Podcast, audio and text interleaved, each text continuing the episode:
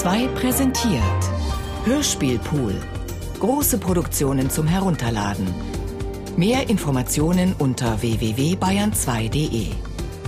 Bayern 2. Hörbar mehr vom Leben.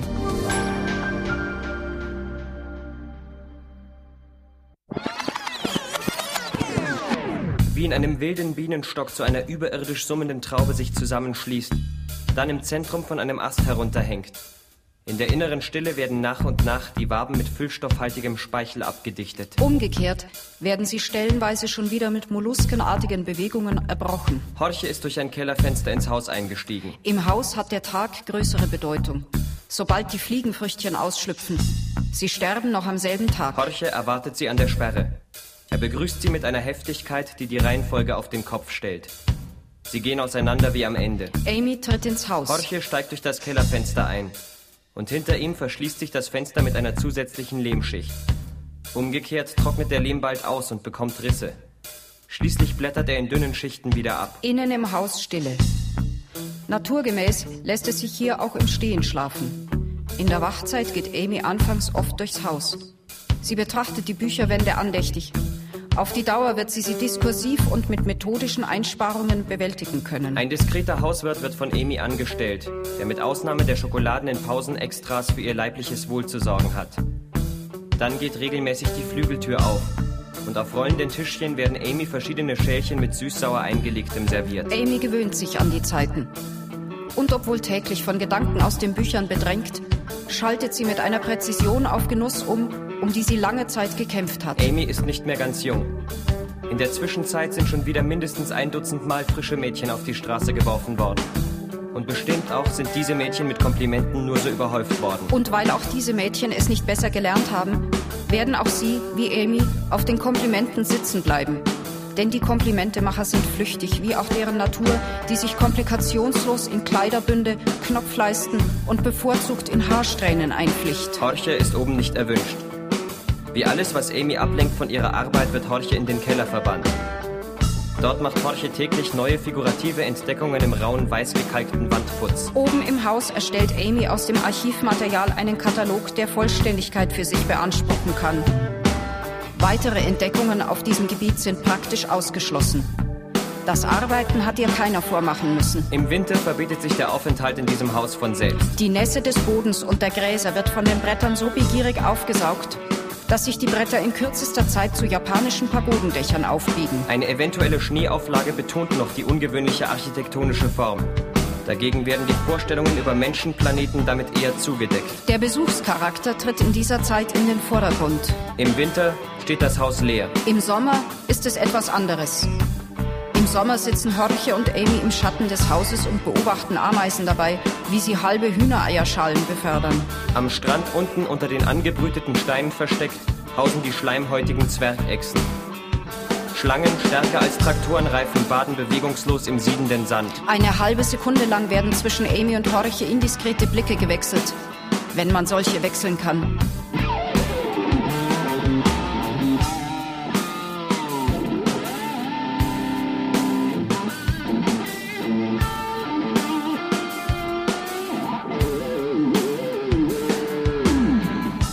Erkennt auf die Entfernung seine Stäbchenpupillen. Sie stehen auf dem Kopf und ziehen sich verunsichert schlitzartig zusammen. Mehr zufällig als gezielt trifft Amy mit ihren Blicken Horches Innerstes, sodass ein nach außen hin statisch wirkender Haushalt innerlich in eine rasende Bewegung gerät, die ihn qualvoll erhitzt bis über den Schmelzpunkt hinaus. Das Ergebnis ist eine geprägte Münze, die Horche auswirft. Amy bückt sich und hebt sie auf. Amy schätzt ihren Wert. Sie erscheint ihr wertvoll genug. Kaum hat sich Horche wieder erholt, bittet auch er sie um ihre Münze. Er nimmt sie in Empfang, er schätzt ihren Wert, sie erscheint ihm wertvoll genug. Und schon ist der Vorgang der gegenseitigen Auserwählung abgeschlossen. Amy ist stolz auf sich und auf Horche. Horche ist stolz auf sich und auf Amy. In einem nächsten Schritt wird der Austausch ihrer sie konstituierenden Geschichten vorgenommen. Diese Geschichten sind immer schön. Lächelnd tragen Amy und Horche sie einander vor. Ohne dass sie es bemerken, überkreuzen sich die beiden Geschichten an einem Band, an dessen Enden die Freiheit festgebunden ist. Das Band ist danach fest zwischen ihnen verspannt. Und hineingestellt in das gemeinsame Schrittzaumzeug machen Horche und Amy nur noch synchrone parallele Schritte. Einmal nicht eingespannt wartet der eine auf die Schritte des anderen. Das Warten dabei ist oft von so beschämender Länge, dass man sehr darum besorgt ist, dass es für dieses Warten keine Zeugen gibt. Im Zustand des Auserwähltseins verspürt Amy in sich eine Einzigartigkeit und auch schwach schon die Einmaligkeit des Vorgangs bezogen auf das ganze Leben. Doch wahrscheinlich hat der Schwengel Amy gar nicht persönlich gemeint, sondern nur das allgemein Weibliche an ihr. Amy zögert daher zunächst, dann aber fasst sie ihn hart an und beendet damit die Beliebigkeit. Es könnte auch ein öffentliches Gebäude sein, aus dem Horche flieht. Dann steigt Horche durch ein Kellerfenster ein. Im Kellergewölbe fließt der Tiber. Erst in einem hohen Stockwerk ist es trocken. Dort schlafen die Männer. Und diejenigen mit offensichtlichen weiblichen Anteilen übernehmen auch bereitwillig den weiblichen Part. Die männlichen stecken ihre Weißblechrohre ineinander und versenken sie in den weiblichen Anteilen. Umgekehrt nie. Das wäre auch nicht erwünscht. Horche aber wühlt sich mit dem Nasenrücken ins Fleisch. Später liegen sie Nasenflügel auf Nasenflügel aufeinander. Die Luft, die der eine ausatmet, atmet der andere Nasenflügel wieder ein. Und doppelt von Organen gefilterte Luft. Erst am Morgen bemerkt man die Enge. Noch bevor die Hysterie der Vögel wieder einsetzt, fordert Horche Amy erneut auf, ihm dabei zu helfen, seinen Mechanismus, der wie er behauptet von ihr ausgelöst worden ist, wieder abzustellen. Das Haus ist für zwei einfach zu klein. Umgekehrt fühlt sich Amy wieder frei genug, uneingeschränkt von ihrem Hausrecht Gebrauch zu machen. Eschenjunge 2 stehen Haus dem vor, hineinführen Türen 2, Grüne ins Weg vermitteln, der nimmt weg Sicht, die Fenster den Büsch und die, Felder die Pfeifen, Schornstein den durch, herein viel nicht fällt Sonne, Mauern den in Schwamm der wächst, Wäsche die trocknet, Bodendach dem auf, Geschmack meinem nach nicht und Möbel kaum, Holz nasses Durchverpechen, Rohre, Ofen, Futtermäuse als Kügelchen Styropor, befallen Wurmholzform ist Wandtreppen, wollte haben nichts Hiemann wo Spritzerpech, erwachen beim Himmel der und Zimmer und Bett an Erinnerung, Orientierung südlicher Trotz, herein viel nicht fällt Sonne, drinnen nach draußen von Wechselschuh, Haus, das Wandern unter Ameisen, Rauschen, Straßen einmal nicht innen. Das Bett bleibt leer. Während der Arbeit schläft Amy im Stehen. Die Arbeit stellt ein Geflecht von Beziehungen ganz eigener Art her. Wie dann auch wieder die Erde umkreist ist von Planeten aus Wasser, Gas und anderen Zuständen. Und wie aus dieser Tatsache ein Gefühl planetarischen Eingebundenseins resultiert. Und eine imponierende Selbstverständlichkeit und ein wir-bezogener Erlebnisstolz und in allem eine tiefe Motivgewissheit. Dessen ungeachtet hält Horche es für ratsam, sich als Person oben auf den Zinnen nicht zu exponiert aufragen zu lassen, sondern sich mehr der Strömung der Planeten einzufügen. Sein Kopfhaus, dieser Helm, bietet ihm zusätzlich Sicherheit. Selbst dann noch, wenn der ganze Körper in einem Haus steckt, entwickelt die Stimme noch ihren alienartigen Klang der Himmel darin noch ganz ursprünglich aufgefasst. In Wirklichkeit ein Körper nur mit höheren Druckkammern. Die Körperhäuser aber die Gegenständlichkeit der Körper mehr betonen, als dass sie sie leugnen. In gemeinsames Schrittzaumzeug gespannt, rufen sie sich durch die Körperhäuser auf parallelen Feldwegen die neuesten Vorkommnisse zu. Amy hat am Tisch stehend eine Obstkiste landschaftsarchitektonisch gestaltet. Sie hat darin Sand zu einem welligen Gelände geformt, aus Taschenspiegeln Seen angelegt und aus Blumenköpfen Mischwälder. Sie entwickelt darin einen großen Eifer, ohne dabei jedoch zu vergessen, die ihrem Alter entsprechende Anzahl von Karrieretütchen zusätzlich auf der Tischplatte auszubreiten. Angestrengt das Bein um ein Tischbein gewickelt, überrascht sie dort Horche. Am Tisch Platz nehmend greift auch er auf die Steife des Tischbeins zurück weil bis zur vollständigen Erschließung der Mimik in ihrer ganzen Variationsbreite seines Gegenübers sein Körperhaus eher ungeschützt ist. Amy hat Schwierigkeiten, sich eine Verbindungskonstruktion zwischen Lenk- und Achsengestänge vorzustellen. Und alle nur denkbaren Schwächen in der Ausführung. Um in Zukunft alle hausverwalterischen Probleme auszuschalten, treffen sich Amy und Horche nur noch an Orten des Gastes. Nachts fällt dort von draußen buntes Neonlicht auf ihre Bettdecke. Die Bettdecke ist schwer, Trotz abwechselnder gegenseitiger Ermahnungen hören Amy und Horche nicht auf zu reden und so versäumen sie den Schlaf. Schon setzt die Hysterie der Vögel ein. Erst im letzten Moment löst sich das Haus vom Körper und der Kopf vom Leib. Es spielt keine Rolle mehr, ob Horche oder Amy im Dämmerlicht die Augen aufschlagen, denn die Köpfe rollen schon übermütig in das für sie vorgesehene, mit frischem Heu ausgepolsterte Körbchen, damit der Aufschlag nicht zu grausam direkt zu hören ist. Die beiden Körper wie Mauern gegeneinander versteift stemmen sich. Der Umkreis der Tischbeine ein notwendiges Accessoire. Jede Form von Häuslichkeit würde jetzt nur stören und nur noch gegenständlich sich aneinander ausdrücken und ohne Zensurloch. Für einen Moment nur gehen die Planeten gleichzeitig auf und unter. Dann setzt endgültig die Hysterie der Vögel ein. Und in umgekehrter Reihenfolge verbinden sich wieder die Köpfe mit den Körpern. Die Gegenständlichkeit des Körpers wird wieder auf das übliche Maß reduziert. Das Raubtiermal wird ordnungsmäßig in geschlossener Position arretiert. Tagsüber bewegen sie sich wie die Hauskatzen haushälterisch. Unabhängig voneinander vermehren Amy und Horche ihre Karrieretütchen. Alte Verbrauchte werden mit einer großzügigen Wegwerfbewegung beseitigt.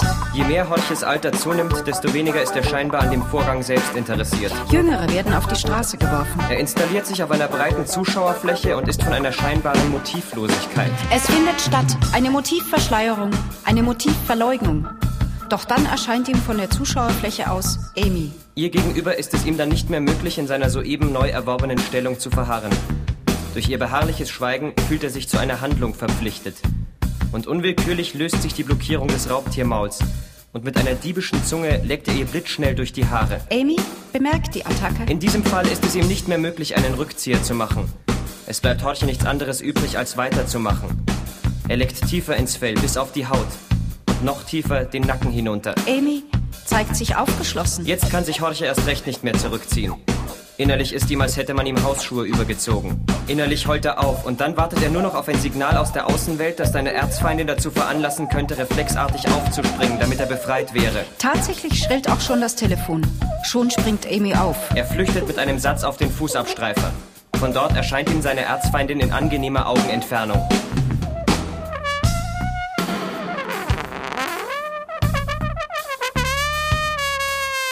Ist auch entschlossen, keine weiteren Augenanpassungen vorzunehmen. Er richtet es sich also bequem auf dem Schuhabstreifer ein. Auch die angesprochenen Tiere sind dazu übergegangen, sich das Leben einfacher und bequemer einzurichten. Auch bemühen sie sich sehr um Abwechslung.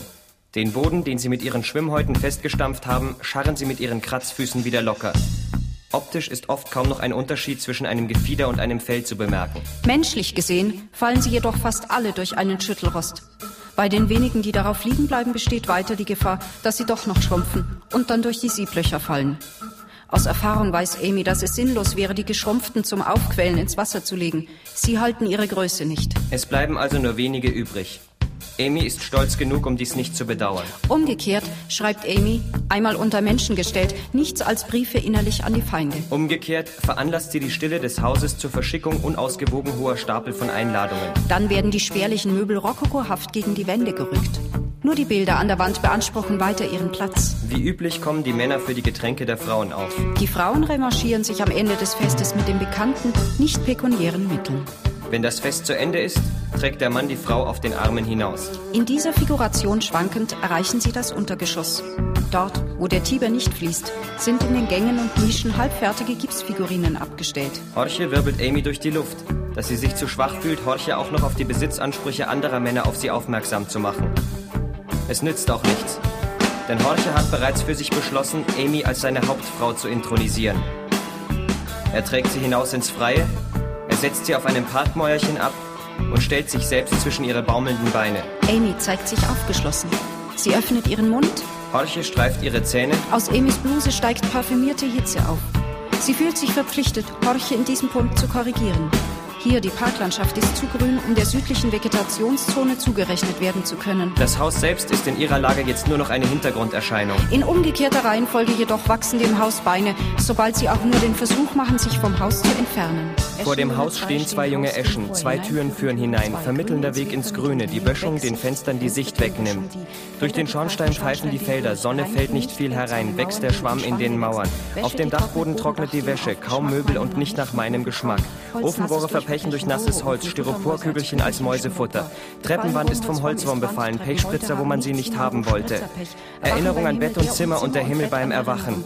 Trotz südlicher Orientierung, Sonne fällt nicht viel herein, Schulwechsel von draußen nach drinnen. Ameisen unterwandern das Haus, innen nicht einmal Straßenrauschen. Je entschiedener sich Horche und Amy vom Haus abwenden, tief in die Parklandschaft hinein, desto gewichtiger werden die Kopfhäuser. Gesichert, doch umgekehrt behindert in den Bewegungen lassen die Augenlochführungen nur einen Blickwinkel zu. Amys und Horches Augen gehen schräg aneinander vorbei, als herrschte ein striktes Kreuzungsverbot. So sieht Amy alles aus der Kategorie Blau. Und Horche nur alles aus der Kategorie Grün. Nur er sieht den Baum, der auch im vergangenen Jahr schon keine Blätter mehr ausgeschlagen hat. Der also nur noch ein kahles Verstrebewerk ist, mit dem sich vornehmlich der Specht beschäftigt. Auffällig ist das Fortleben des Baums in den steilen Ruten neben dem morschen Hauptstamm, die sich in den Himmel recken. Damit es erst gar nicht zur starren Fixierung der Augen im Kopfhaus kommt, darf man sich nicht scheuen, den Kopf zu verlieren. Ohne Rücksicht auf etwaig auftauchende körperliche Versagensgefühle bricht Horcher aus den Augenschablonen aus. Im selben Moment auch schon kreuzen sich die Blicke, verwirren sich, verschmelzen dann. Amys starre Augen lassen sich dankbar hinreißen. Horche sieht, wie sie in Richtung ihres Rückens deutet. Horche liest ohne zu zögern Rückenschmerzen davon ab und bietet ihr auch gleich seinen Sitz in Fahrtrichtung an. Dann sitzt Horche mit der Sonne im Gesicht und innerlich triumphiert er über sich selbst. Auch bei Amy geht die Herzspange auf. Die Augen wagen sich jetzt öfter aus der vorgegebenen Blickflucht. In der Blickflucht verschiebt sich langsam im Ausschnitt zwischen zwei Bergkuppen ein Fischkutter im Meerhimmel. Allmählich tritt eine Augenentspannung ein. Die Fluchtmotorik erlahmt. Amy schläft ein. Einmalig weißes Bettzeug wird ausgebreitet. Im Schlaf lockert sich der Mund und auch Amys Zähne werden locker, fallen aus. Der Potenzverlust wäre gravierend. Wüchsen nicht in zweiter Reihe neue Zähne nach. Der Körper dann gegen die Matratze gepresst und zusammen mit ihr in den Fußboden hineinrast und die Kräfte, die auf Amy einwirken, sie immer flacher werden lassen, sodass der Raum über ihr sich immer gewaltiger aufwölbt. Es rast immer tiefer mit ihr hinein. Auf unerklärliche Weise verschmelzen Daumen und Gaumen zu einem taub pochenden Gewebe. Etwas, das größer und größer wird. Etwas, das sie schließlich auszufüllen droht. Horche kann in sie hineinkneten wie in einen Hefeteig. Gerade noch rechtzeitig macht sie Gebrauch von ihrem Hausrecht. Sie greift nach ihrem Kopfhaus. In umgekehrter Reihenfolge legt sich Horche auf den Dachzinnen eine Flasche an den Mund. In der Stille des Hauses hört Amy die aufreizenden Ansauggeräusche, seinen provozierenden Überfluss. Die steifen Tischbeine stellen sich zu einer Säule zusammen. Horche stellt sich wieder auf eine breite Zuschauerfläche. In der Stille des Hauses kommt es zu einer gedanklichen Gefühlszuspitzung. Man kann daran sterben. Die primitivsten Kontaktstellen fehlen. In der Stille des Hauses werden die Gedanken rationiert und genussvoll gestreckt. Und in dieser Hauskultur, es ist still im Haus. Es ist ein geschlossener Persianerhimmel aufgezogen über dem Haus der Erregung,